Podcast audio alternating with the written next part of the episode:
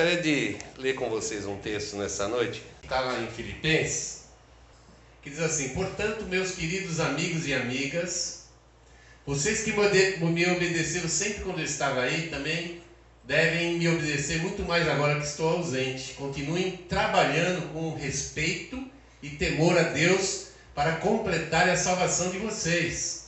Pois Deus está sempre agindo em vocês para que obedeçam a vontade dele, tanto no pensamento como nas ações.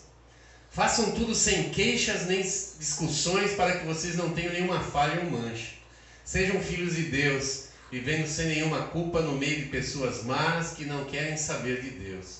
No meio delas vocês devem brilhar como as estrelas no céu, entregando a elas a mensagem da vida. Se agirem assim, eu terei motivo de sentir orgulho de vocês no dia de Cristo, pois isso mostrará que todo o meu esforço e todo o meu trabalho não foram inúteis. Queria te convidar para orar agora. Pai, em nome de Cristo Jesus, nós louvamos o Teu nome primeiramente, Senhor. Nós queremos entrar na Tua presença nessa noite, colocar diante de Ti a nossa vida, Senhor, mais uma vez. Ajuda-nos, Senhor, nessa noite, fala conosco, Espírito Santo, muda tudo em mim, muda tudo em nós. Em nome de Jesus, eu oro e agradeço e peço que abençoe essa palavra, Senhor, nos nossos corações. Amém, Senhor. Glória a Deus. Quero chamar a atenção nesse texto para uma frase, uma frasezinha bem. São quatro palavrinhas que eu acho que pode mudar a nossa, nossa vida.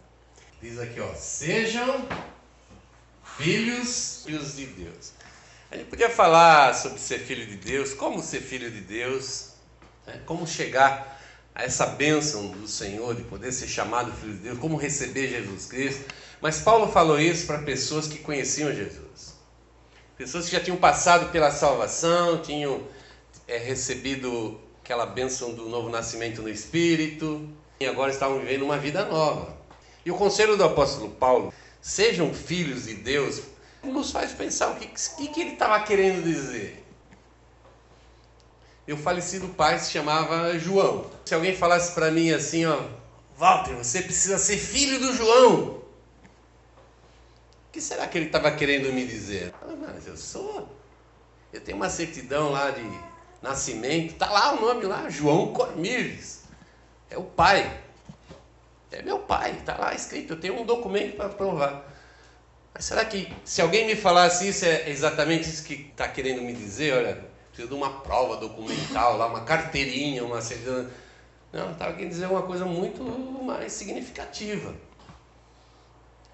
Estava tá dizendo que eu teria que viver de uma forma que eu pudesse ser comparado ao que o meu pai foi, no meu caso, ou é. Para qualquer um de vocês que eu falar assim, você seja igual ao seu pai, você olharia para o seu pai e enxergaria nele um modelo de vida. Então, quando Paulo está dizendo isso para os filipenses, ele está dizendo o seguinte: fala, olha, olhem para o vosso Pai Celestial, olhem para Ele, porque eu espero, como o tutor de vocês aqui nessa vida terrena, como aquele que que recebeu a incumbência de Deus de ajudá-los a encontrar Jesus, a andar nos caminhos de Jesus e um dia receber por causa disso a vida eterna. Diz o texto que nós temos que completar a nossa salvação e isso significa perseverar durante toda a nossa vida. Que não vai ser um mar de roda, porque não foi isso que o Senhor nos prometeu em nenhum momento. Muito pelo contrário. E Paulo, logicamente, sabia que o evangelho agora na Europa ele precisava de homens e mulheres que fossem cheios da graça, do poder, da confiança e da certeza que eles podiam viver uma vida diferente do mundo e que essa vida diferente do mundo produziria um resultado de testemunho, que é isso que Paulo diz no texto que está esperando. Eles iam brilhar, não é? Eles tinham que viver sem nenhuma culpa tem uma culpa no meio daqueles que nem querem saber de Deus. No meio delas você deve brilhar como as estrelas no céu, entregando a elas a mensagem da vida. Nós temos a mensagem da vida, é isso que Deus quer que a gente leve. Né? As outras pessoas que vivem dessa forma, dessa maneira, sem conhecer a Deus. Temos a palavra que pode mudar a vida dessas pessoas e nós temos que fazer com que realmente a nossa vida mostre essa palavra de vida. E é por isso que Paulo está dizendo assim: sejam, vivam, hajam, pense, caminhem, andem, falem, como filhos de Deus como filhos de Deus. E uma coisa que é muito interessante, eu comecei a entender o que é ser filho depois que eu me tornei um, um pai. Eu não tive assim esse privilégio de conviver com um pai. Meu pai faleceu, eu tinha um ano de idade. Então eu quando eu, eu, eu na condição de filho eu entendia muito pouco os pais. Né? A gente entende muito pouco. A gente acha que os nossos pais são assim exagerados aquela preocupação exagerada. E por que, que os pais se preocupam tanto com os filhos? A gente só vai entender quando for pai. Porque o mundo é um lugar hostil pra caramba, não é? A possibilidade de acontecer 1.500 coisas, principalmente hoje, na minha época de garoto, já era complicado. Hoje em dia mesmo, né? Eu fico pensando, o apóstolo Paulo, quando olhava para aquele monte de, de novatos na fé, uma igreja nova, quando Paulo escreveu essa carta, ele já estava prisioneiro. Ele olha para aquelas e tem aquele receio, aquele medo: olha, vocês estão vivendo bem, vocês estão sentindo o amor de Cristo na, na vida de vocês, o cuidado de Deus. Então não deixe nada mudar disso, continuem assim, vivam dessa forma. Vivam como filhos de Deus. E o que podia significar isso na prática? Primeira coisa, amar o Pai. Quem é filho de Deus deve amar o seu pai, assim como a gente, nosso pai terrestre, a gente também tem até a obrigação de filho de amá-lo.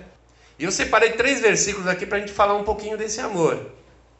Mateus 5,48 diz assim: Portanto, Sejam perfeitos em amor, assim como é perfeito o Pai de vocês que está nos céus. O amor de Deus é perfeito, como tudo que Deus é.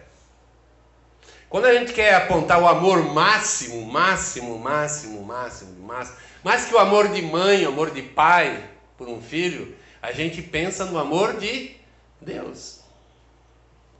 Então o amor de Deus é perfeito. Isso significa se eu vou usar o meu pai ali como meu modelo de vida, o meu eu tenho que exercer um amor também perfeito. Eu tenho que trabalhar esse meu amor pelas pessoas até que ele se torne igual ao amor do pai. Lá em João 13, 34, Jesus diz assim: ó, Eu lhes dou este novo mandamento: amem uns aos outros assim como eu amei, amem também uns aos outros. O amor de Jesus é o amor perfeito, o amor do Pai. O amor do Pai estava presente em Jesus. E Jesus veio a esse mundo justamente para mostrar o amor do Pai. E agora ele está dizendo assim: ó, vocês têm que amar uns aos outros como eu vos amei. Ou seja, com esse modelo de amor que passa desse amor interesseiro, esse amor carnal, enfim, os outros tipos de amor que a gente sente. Passa até do amor de pai e mãe. Porque o amor de Deus é um amor que se entrega, que se doa. Deus não espera uma resposta nossa para continuar nos amando. Ele sempre vai continuar nos amando, por pior que a gente seja ou por melhor que a gente seja. Nada do que eu faço, nada, absolutamente nada, de bom ou de ruim, pode aumentar o amor de Deus por mim ou diminuir o amor de Deus por mim. Eu posso ser um crápula e Deus me ama. Eu posso ser um santarrão lá, um baita de um crente, um homem de Deus, um apóstolo Paulo dos tempos modernos, e Deus vai me amar exatamente igual ama aquele desprezado. E lá, Lucas 6, diz uma outra coisa que eu acho muito interessante. Diz assim: tenham misericórdia dos outros, assim como o Pai de vocês tem misericórdia de vocês. E o que é misericórdia? Misericórdia não é nada mais, nada menos que o amor que a gente tem sendo colocado em ação. Não adianta nada eu amar o, outro e deixar ele morrer de fome, de frio, de sede, ou falta da graça de Deus, principalmente. Não feche. Misericórdia eu pegar todo esse amor que Deus coloca no meu coração e tornar aqui uma coisa prática, uma atitude com relação às outras pessoas. Só que nós temos um problema, nós achamos que podemos direcionar a nossa misericórdia. Eu tenho misericórdia de quem eu quero, na hora que eu quero. Não é assim? Mas a misericórdia de Deus não é dessa forma e não tem esse modelo. Eu tenho que mostrar o amor de Deus para qualquer e todas as pessoas. Os que a gente gosta e ama e aquelas que a gente detesta, talvez, por um mau exemplo que elas dão na vida ou pelas coisas erradas que elas fazem. Ainda assim, eu preciso mostrar misericórdia, que é o amor verdadeiro, o amor que realmente se transforma numa prática. Também honram o pai. Lá no, no texto que nós lemos, tem um pedacinho que diz assim: entregando a elas a mensagem de vida, da vida. Nós temos que entregar as pessoas do mundo. Se agirem assim, eu terei motivo para sentir orgulho de vocês no dia de Cristo. É, muitas vezes a gente se preocupa com que as pessoas tenham orgulho de nós. Mas na verdade, é, se eu de fato honro o meu pai como eu preciso fazer por ser filho de Deus, eu preciso mostrar isso de uma forma visível. Honrar o Pai, na verdade, é você mostrar que tem qualidades.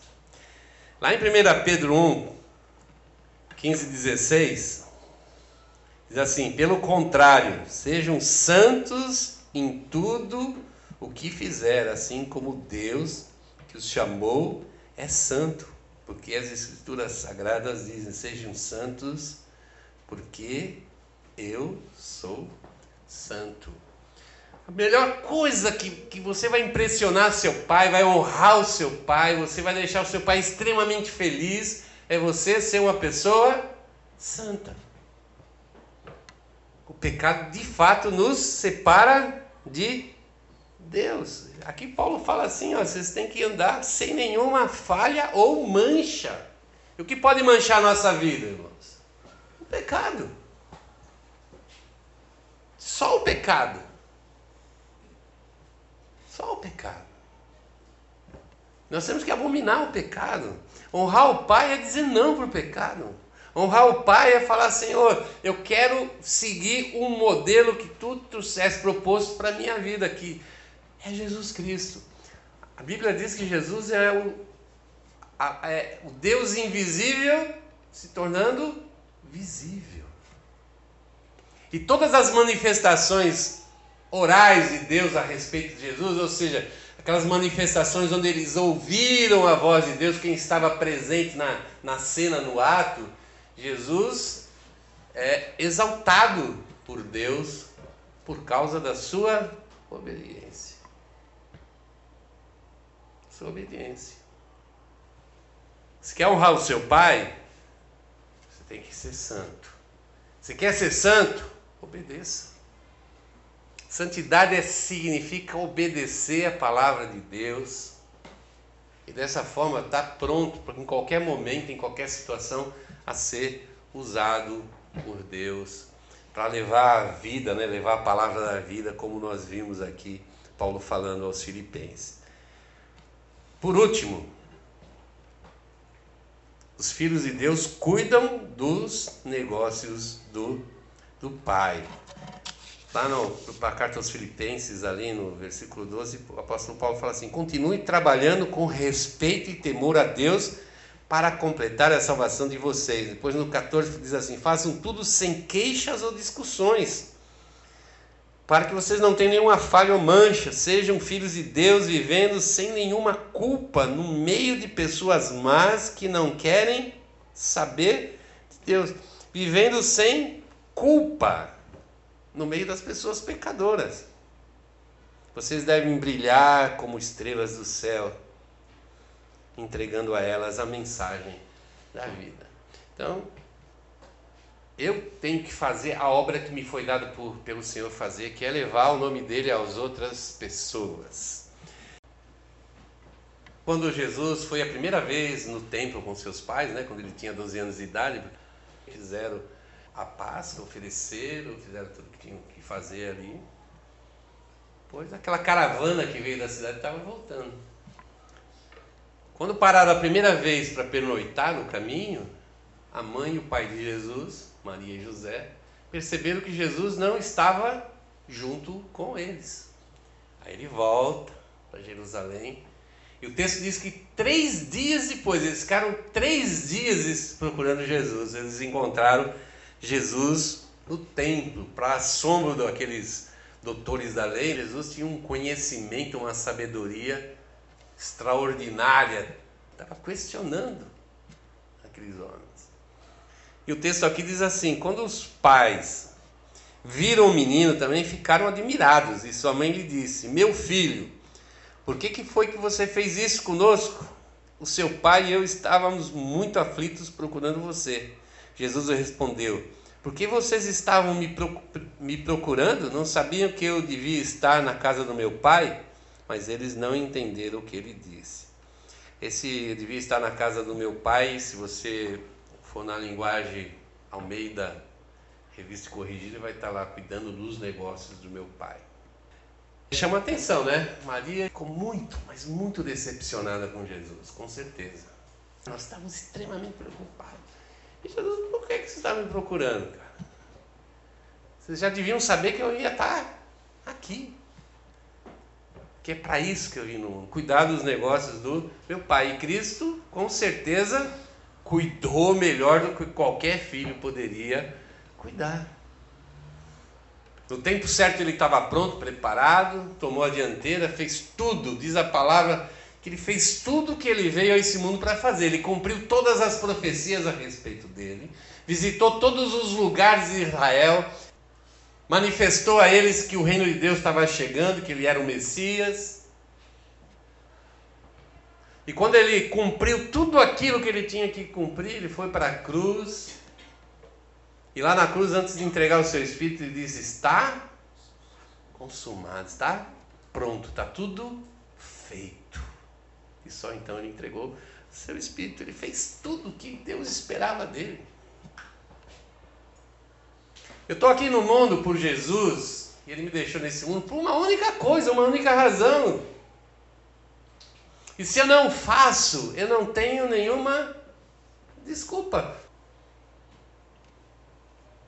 Ser a estrela brilhante ali no meio desse povo que vive na escuridão. Isso é cuidar do negócio do Pai. Isso é fazer a vontade de Deus.